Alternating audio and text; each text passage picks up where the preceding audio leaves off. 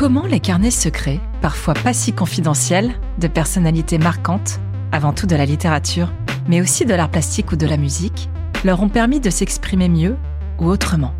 C'est ce qu'on vous raconte dans Journal Ultime.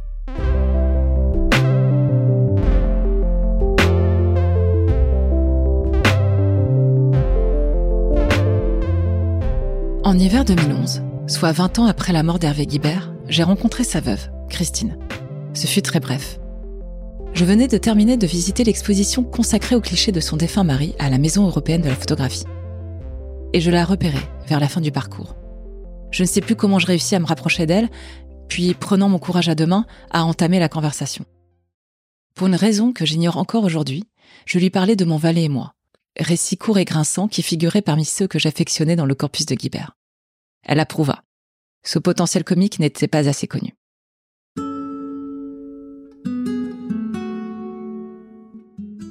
Pourquoi je parle de Christine Guibert en ouverture de cet épisode dédié au mausolée des Avants Parce que c'est grâce à elle qu'il a été publié, dix ans après la disparition d'Hervé Guibert, selon le vœu de celui-ci. Il s'était marié afin qu'elle puisse être son exécutrice littéraire, et elle l'a été. Loyalement, intelligemment. Les 45 dernières pages de ce journal, c'est elle qui les a dactylographiées, l'auteur n'ayant pu s'en charger, la maladie l'ayant emporté trop vite. Mission dont elle s'est acquittée alors qu'elle portait également le deuil de son compagnon et du père de ses enfants, Thierry Jounot, lui aussi mort du sida, et grand amour d'Hervé Guibert.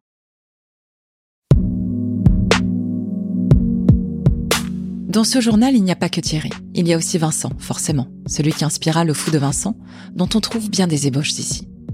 Ce ne sont pas les seuls, puisque Guibert y travaille aussi la matière de mes parents, ou celle de l'image fantôme, dans ce qui les raconte notamment de la photographie.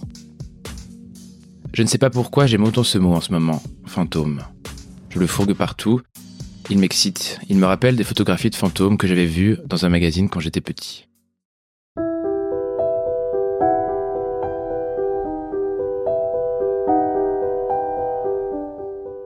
Dès la première page, Hervé Guibert explique le pourquoi de ce journal. J'écrivais des lettres à thé. Sous la douleur, les mots sortaient. Je ne les lui envoyais pas. Plaçais l'enveloppe cachetée à son nom dans une boîte de bois blanc. Et il venait les lire. Elles étaient à sa disposition dans la boîte. Je les relisais contre lui. Je les échangeais contre son corps, sa bave, et il m'interdisait de les déchirer. Les lettres ont cessé, le cahier a pris le relais, est devenu l'endroit où il pouvait venir lire, à tout moment, dans mon absence. Maintenant, j'ouvre la boîte en public, j'ouvre le cahier et je le laisse ouvert, exposé. Je peux facilement m'imaginer mort. C'est assumé, volontairement non daté, hormis l'année de début, 1976, et celle de fin, 1991, ce journal déroule sa vie. Ou du moins des instantanés de sa vie, fidèle à son écriture. On y retrouve tout ce qu'on aime chez Hervé Guibert cette manipulation fragmentaire du récit, cette distance soigneusement entretenue et qui rend tant de choses, de gestes et de mots bouleversants, sans préavis. Elle fait partie intégrante d'un dispositif littéraire, tout en étant muée par l'œil du photographe Guibert, qui scanne et saisit la lumière, et éclaire son geste diariste. Dans le roman, les scènes. Dans le journal, les pensées. Ainsi que ses intentions littéraires, les deux étant intrinsèquement liés. Dans mon livre, le style télégraphique d'une lecture si spéciale, propre aux biographies chronologiques.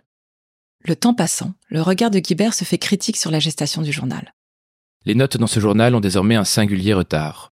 Ce ne sont plus des instantanés, mais des penses-bêtes contre l'oubli. Cette prise de distance peut être sèchement formulée.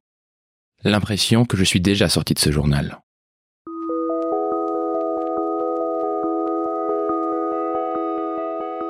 Né le 14 décembre 1955 à Saint-Cloud, en banlieue parisienne, cet enfant tendrement précoce et solitaire, aimant plus que tout la compagnie de ses grands-tantes, Louise et Suzanne, qu'on retrouve à maintes reprises, dans le mausolée des amants, comme dans l'œuvre publiée de Guibert.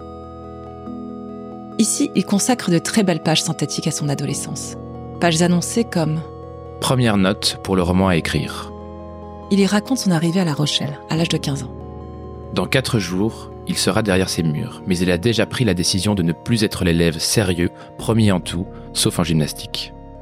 Sa mère est migraineuse, il l'a en pitié. Son père le dégoûte. La fatalité de l'homosexualité. Source d'insatisfaction, corrobore le discours du père qui dit que la vraie jouissance se prend avec la femme. Que le plaisir masturbatoire est un plaisir mineur dérisoire, inférieur, dégradé.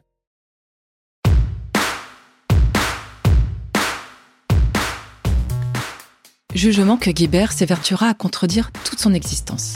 Le salut de cette famille décevante, il le trouve dans le théâtre. Il intègre la comédie de La Rochelle et du Centre-Ouest. Après le bac, retour à Paris. Libération sexuelle, échec du concours d'entrée à l'IDEC, échec du concours d'entrée au conservatoire. Une série de hasards et de rencontres le conduisent au magazine 20 ans. Il écrit plus tard Au Monde et à l'autre journal, expose ses photographies, publie en 1977 un premier livre qui fait scandale, La mort propagande. D'autres suivront à un rythme effréné. Il écrit un film avec Patrice Chéreau, L'homme blessé, qui remporte le César du meilleur scénario original en 1984. Quatre ans plus tard, il apprend sa séropositivité. En 1990, il publie À l'ami qui ne m'a pas sauvé la vie.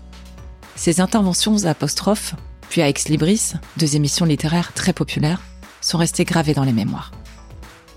Hervé Guibert devient plus qu'un écrivain et un photographe. C'est une personnalité médiatique qu'on reconnaît dans la rue. Dans le journal, il rapporte les compliments faits par une jeune fille, qui lui dit qu'il est beau.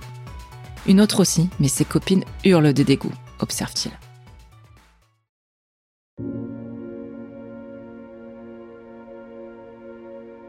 Dans ce journal, il y a les proches. Ses grands-tantes aimées, Suzanne et Louise. Ses parents, avec qui la relation est plus ou moins distendue. Ses éditeurs, Jérôme Lindon pour les éditions de minuit, puis Gaïmard. Ses amants, Thierry, Vincent et beaucoup d'autres. Ses amis, Christine, Hans-Georg Berger, Michel Foucault, Mathieu Lindon. Ce dernier écrit Hervé Lino, le mot m'est rentré dans la gorge. Mathieu Lindon a plusieurs fois évoqué Guibert dans son œuvre. Dans le magnifique Ce qu'aimer veut dire, où il raconte la bande de Foucault et cet appartement, rue de Vaugirard, où la jeune pensée homosexuelle et sexy se rassemblait. Et Hervé Lino, dédié à celui dont il fut amoureux avant de se contenter d'un lien amical privilégié. Et justement, Hervé Lino, au milieu de tout ça, se montre, envers lui-même comme envers les autres, tour à tour sévère, moqueur, généreux, aimable. Jamais apitoyé. Parfois fatigué d'être ce qu'il est, comme il le confesse. Je n'arrive pas à me débarrasser de moi. La mort étant aux aguets, il dresse des constats pré-mortem soustraits au regret. Je n'aurais pas lu Proust, je n'aurais pas couché avec une femme. Et après?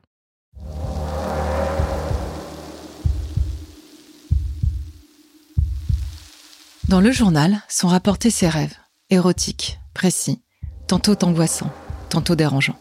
Ses projets, aboutis ou non. Lorsqu'il tourne La pudeur ou l'impudeur, qui suit son corps agonisant de l'été 1990 au printemps 1991, il évoque les intentions filmiques et les conditions de prise de vue.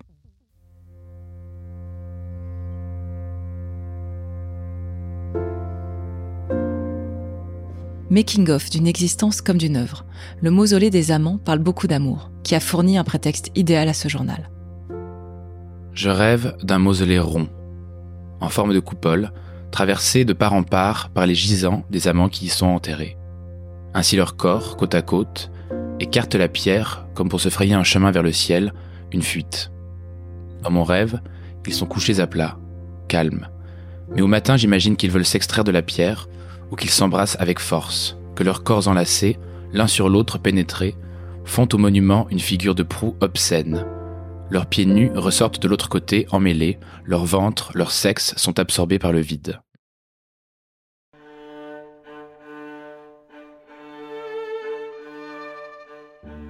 Je finis la première partie des affinités électives. Un ravissement. Et puis il y a des lectures, très nombreuses, parmi lesquelles l'œuvre de Thomas Bernhardt. L'homme sans qualité de Robert Musil revient souvent. Et l'on comprend mieux le pseudonyme choisi pour Michel Foucault dans À l'ami qui ne m'a pas sauvé la vie. Musil avec un Z. Hervé Guibert commente ses choix.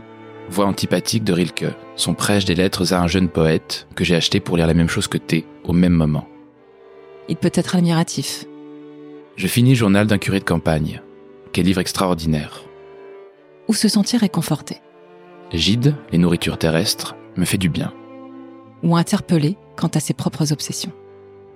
Tchekhov parle de la beauté plastique, picturale, de la souffrance humaine.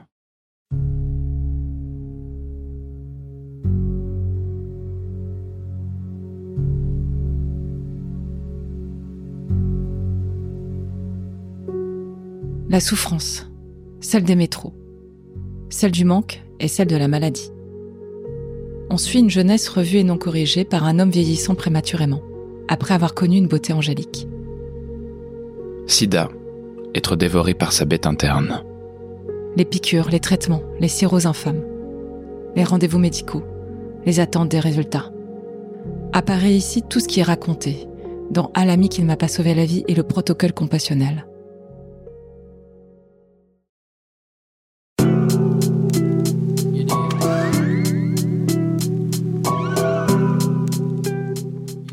Le corps est omniprésent. Ses mains, sa bouche, ses cheveux, son pénis. Il se perd dans le sexe, jusqu'à se faire mal parfois, mais qu'importe.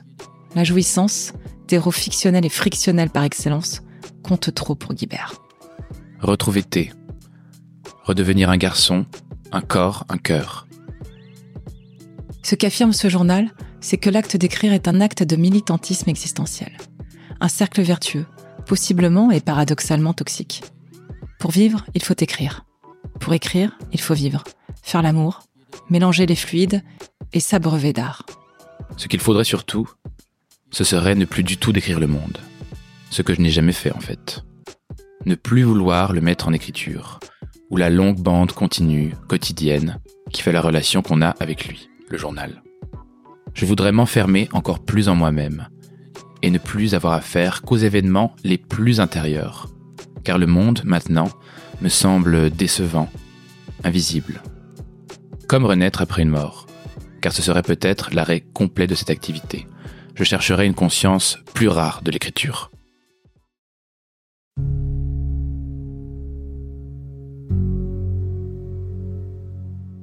Il y a eu un autre journal, d'hospitalisation celui-ci, cytomégalovirus, tenu du 17 septembre au 8 octobre 1991, où l'on retrouve des phrases très similaires à celles du mausolée des amants. Je lis, seulement aujourd'hui par hasard, que le DHPJ, l'antiviral que l'on me perfuse tous les jours, bloque de façon irréversible la reproduction de sperme. Mais qu'est-ce que j'ai à foutre du foutre à présent? Ce virus le rend quasi aveugle, lui pour qui voir et lire était vital. Et dans la nuit du 12 au 13 décembre 1991, il absorbe de la digitaline, qu'il gardait pour l'occasion, afin d'en finir. Cette tentative de suicide n'aboutit pas immédiatement, et Hervé Guibert meurt deux semaines plus tard, le 27 décembre 1991. Il se sera finalement contredit, lui qui écrivait dans son journal. Ne pas se suicider pour ne pas donner victoire aux médiocres. Quant aux dernières lignes du mausolée des amants, elles sont bouleversantes. Parce que le titre nous envahit de tous ses sens. Eros et Thanatos guident toujours la plume d'Hervé Guibert. Tu as pleuré dans mes bras, sur mon lit. C'était pire que la suffocation que j'ai eue à l'endroit du cœur, après qu'on m'a troué un poumon avec une seringue. Bien plus tôt, il écrivait déjà. Mon cœur tremble. Le nôtre aussi.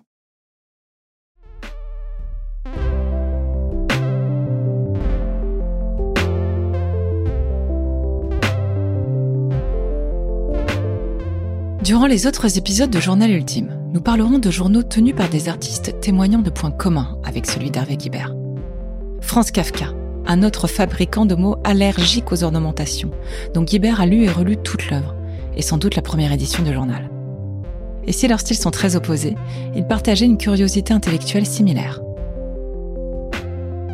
Enfin, on retrouve un sens du tragique savamment dosé, parfois distancié, parfois abrupt, dans l'œuvre de Virginia Woolf. Journal Ultime est un podcast créé, écrit, incarné par Sophie Rosemont et produit par Odayo pour Polyfique. Le générique a été composé par Yael Naïm. Pour les extraits du livre, nous entendons la voix de Bruno de Ruisseau. Cet épisode a été mixé par Morgane Bouchiba. Le mausolée des amants d'Hervé Guibert est disponible aux éditions Gallimard.